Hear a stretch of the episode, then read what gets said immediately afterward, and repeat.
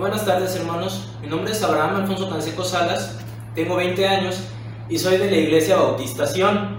Pertenezco al batallón de Centauros de Cristo. Me da gusto ver que se unieron y siguen en esta campaña llamada la Revolución Fundamental. Les recuerdo que pueden seguirnos en Facebook y YouTube en la página de la Magna Unión de Jóvenes Oreb para ver este y otros devocionales. Me gustaría comenzar con una oración.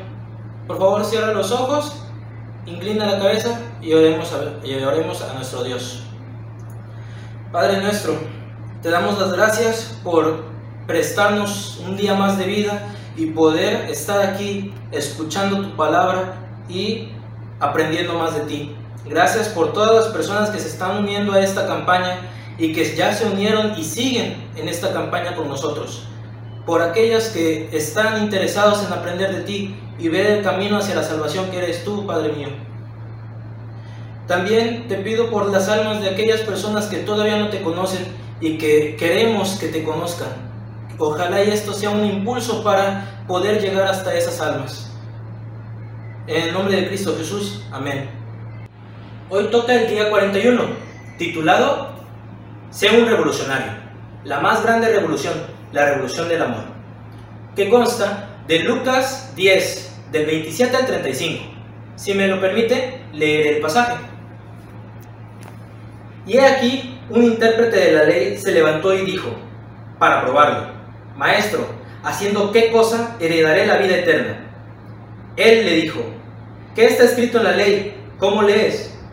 Aquel, respondiendo, dijo, amarás al Señor tu Dios con todo tu corazón, y con toda tu alma, y con todas tus fuerzas, y con toda tu mente, y a tu prójimo como a ti mismo. Y le dijo, bien has leído, haz esto y vivirás.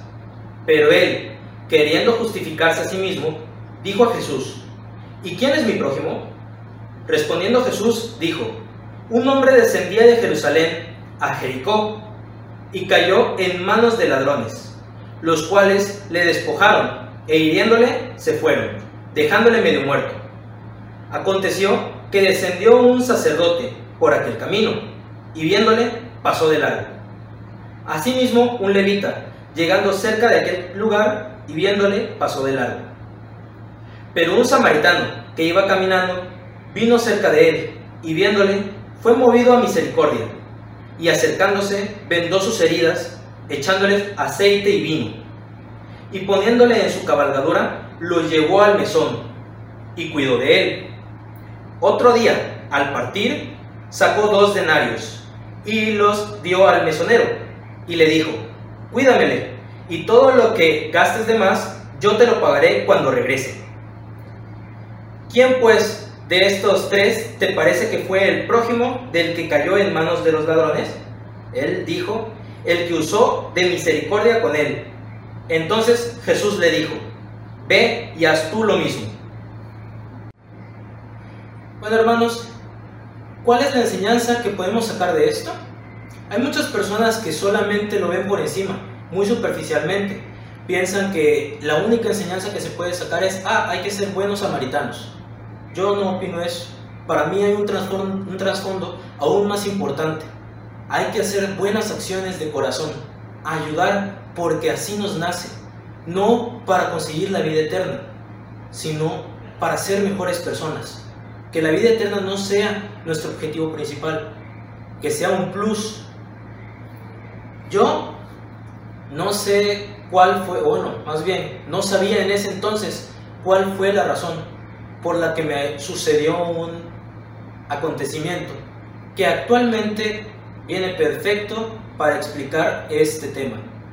Y es que un día yo iba tranquilo, acababa de salir de la escuela, eran las 12 del día, sentía que nada podía ocurrir, entonces iba despreocupado. Iba de camino a agarrar mi autobús para regresarme a mi hogar, hasta que un hombre me interceptó, me detuvo, me quiso hacer plática. Yo, confiado, le seguí la corriente. Sin embargo, él sacó una navaja, me la mostró y me dijo, dame todo lo que tengas o de aquí no pasas. Yo en ese momento me asusté demasiado. Tuve tanto miedo por mi vida que solamente obedecí. Le entregué todo. Y él me dijo que siguiera mi camino y que si voltease, volteara a ver nada más una vez, él me mataría.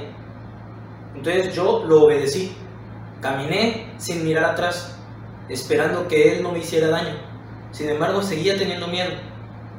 Volteaba hacia todas partes, que no fuera hacia ese hombre, para encontrar una solución. Imagínense, yo tenía 15 años, acababa de entrar al bachillerato, era un niño. Entonces las personas me veían, habían visto que me habían asaltado, que me habían robado, y nadie se detuvo a preguntarme siquiera cómo estaba. En ese momento yo siento que Dios hizo algo por mí. Y es que una sola persona se detuvo, me vio y con una sonrisa se acercó a preguntarme, ¿qué pasa muchacho? Yo, al borde de las lágrimas, lo miré y sacando fuerza de donde pensé que no tenía, le respondí, me acaban de asaltar. El Señor se preocupó, me miró y me dijo, ¿estás bien? Yo le dije, sí, no alcanzó a hacerme daño, pero me despojó de mi celular y de mi dinero. No tengo cómo comunicarme con mi familia ni cómo regresarme a mi hogar.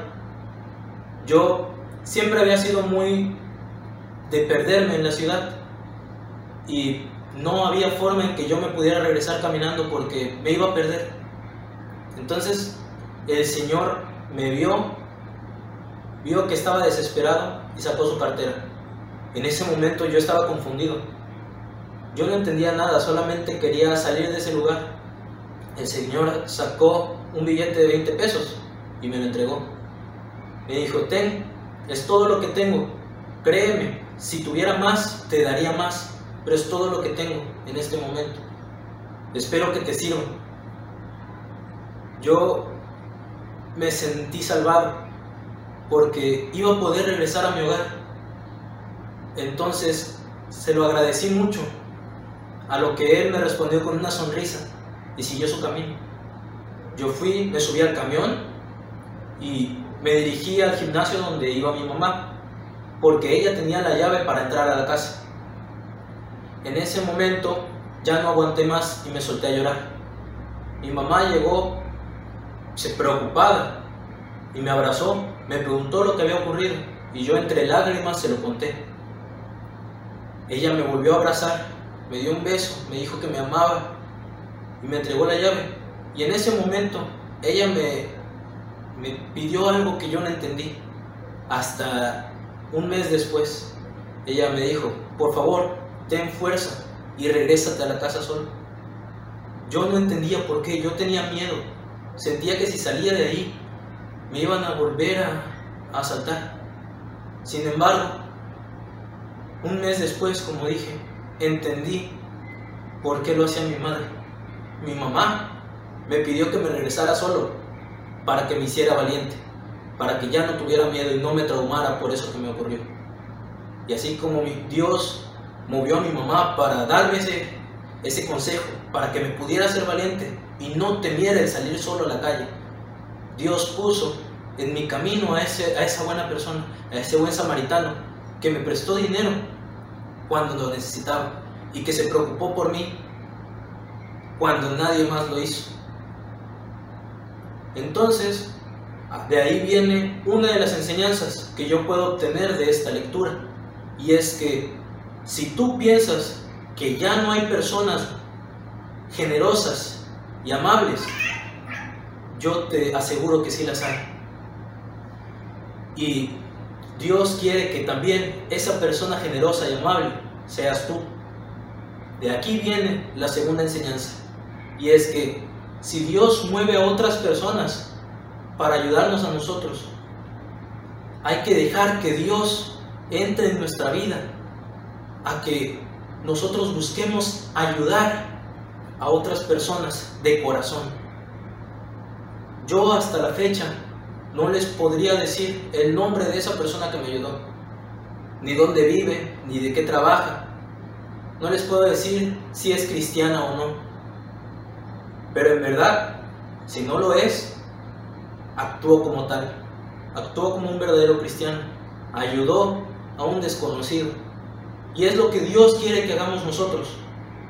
Ayudemos al prójimo, que seamos buenos samaritanos, que si no es con dinero, prestemos el celular para que pueda comunicarse con su familia, que lo ayudemos de alguna forma, lo llevemos a su domicilio si, no si nos es posible, que esperemos junto a él a algún familiar suyo, porque el samaritano, incluso siendo de una raza que por los judíos era despreciada, ayudó a aquella persona mostrando ser un, un alma tocada por Dios. Entonces, ¿por qué no nos convertimos en esa persona, en ese buen samaritano? Para demostrar que los siervos de Jesús estamos dispuestos a ayudar y queremos repartir el amor por el mundo. Porque con pequeñas acciones, no son necesarias acciones muy grandes, para demostrarles a todos que Jesús es el camino, guiarlas. A mí esta anécdota me ayuda para explicar eso y también nos podría ayudar para saber que si nosotros estamos en esa situación de ser el Señor que ve a un chico al que acaban de robar, al que acaban de saltar y que tiene muchísimo miedo. No solamente ayudarlos, hablarles sobre nuestro Dios, hablarles sobre la palabra de Jesús, porque así podremos mostrarle a un alma la dirección correcta, podremos hablarle sobre lo que Dios planea con todos nosotros, porque nada es un accidente, hay que ser revolucionarios como aquel buen samaritano lo fue, un revolucionario que decidió cambiar lo, el destino de esa persona que había caído en manos de los ladrones. Así como ese señor vio a un niño de 15 años que no entendía qué era lo que ocurría. Y fue un revolucionario que me ayudó a poder estar aquí y darles esta anécdota y este mensaje. Hay que revolucionar al mundo con la más grande revolución, la revolución del amor. Muchas gracias hermanos por permitirme estar esta tarde con ustedes y por permitirme hablarles sobre este bonito mensaje. Amén.